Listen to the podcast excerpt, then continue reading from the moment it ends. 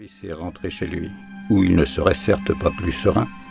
Sa jeune épouse, Ojas Winnie, et leur bébé semblaient avoir pris possession de tout l'appartement, envahi de couches, de biberons et de joujoux, auxquels l'enfant ne touchait même pas, il était trop petit.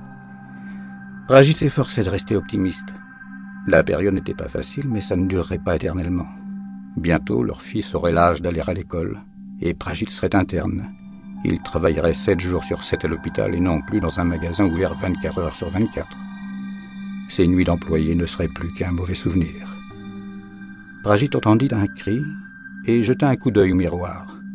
Le piquet avait bousculé un des jeunes, et il ne s'en tiendrait pas là. On était bon pour la bagarre. Prajit sortit de derrière son comptoir. S'il vous plaît, s'il vous plaît, s'exclama-t-il. Si vous voulez acheter quelque chose, passez à la caisse, je vous prie. Son appel à la civilité se noya dans les vociférations et les jurons.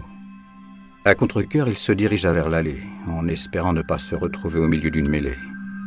Pourquoi les gens qui n'avaient rien de mieux à faire qu'à se castagner échouaient-ils toujours ici, dans cette boutique?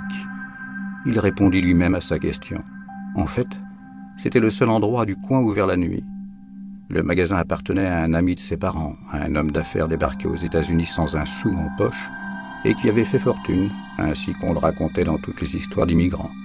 En principe, Prajit était content d'avoir un job, d'autant que son patron se montrait souple sur la question des horaires. Il savait que Prajit suivait des études de médecine, il approuvait. Mais parallèlement, il attendait de ses employés qu'ils travaillent dur, qu'ils veillent sur la caisse et maintiennent le calme. C'était parfois plus facile à dire qu'à faire. Prajit atteignit le bout de la première allée, les mains levées dans un geste implorant. Monsieur, s'il vous plaît, allez vous disputer dehors. Si vous souhaitez acheter, si vous souhaitez acheter, railla le voyou d'une voix traînante. Prajit leva plus haut les mains en signe de capitulation. Je vous en prie, monsieur. Je vous demande simplement d'apporter vos achats au comptoir. Je ne veux pas de problème. Le voyou n'était pas aussi jeune que Prajit l'avait cru au premier abord. Il était mal rasé, et un début de barbe dure lui noircissait les joues. Ses yeux clairs étincelaient de rage.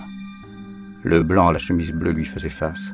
Tu te trouves marrant Cet homme essaye juste de gagner sa vie, et il n'est pas payé assez cher pour supporter les types dans ton genre. Rends-nous service, barre-toi. Fut atterré et étrangement réconforté. Il avait mal jugé le client à la chemise bleue. Voilà que cet homme prenait sa défense. On croyait connaître la nature humaine et parfois on se fourvoyait complètement. Le type à la chemise bleue tenta d'écarter le plus petit des deux voyous encapuchonnés. L'autre l'insulta. Le client ne répondit pas, mais leur fit un doigt d'honneur. Le plus grand sortit un flingue de son sweat. Les yeux de Pragit s'arrondirent. Il se rappela aussitôt la recommandation de son employeur. S'ils ont un pistolet, tu t'inclines. S'il vous plaît, messieurs, dit Pragit, calmons-nous. Je ne voudrais pas être forcé d'appeler la police. Le plus petit, le plus silencieux se tourna et le regarda droit dans les yeux. Prajit comprit alors, trop tard, qu'il avait commis une erreur. Trop tard. Les mots se bloquèrent dans sa gorge. Non, non, tenta-t-il de dire, je ne voulais pas vous offenser. Puis il entendit la détonation.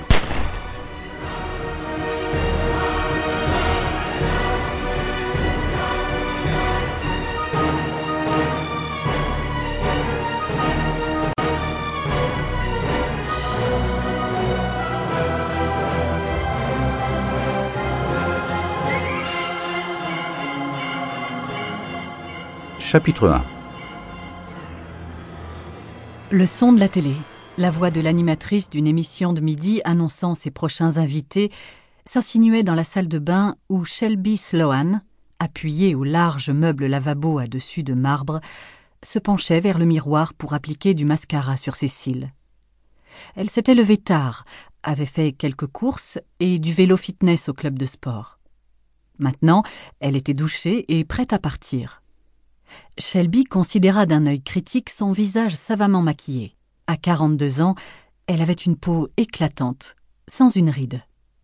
Son épaisse chevelure blonde qui tombait en boucle sur ses épaules demeurait l'un de ses meilleurs atouts.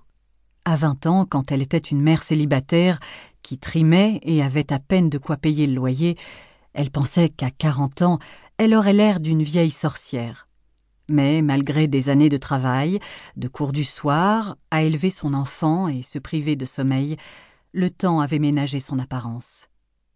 Un coup frappé à la porte de...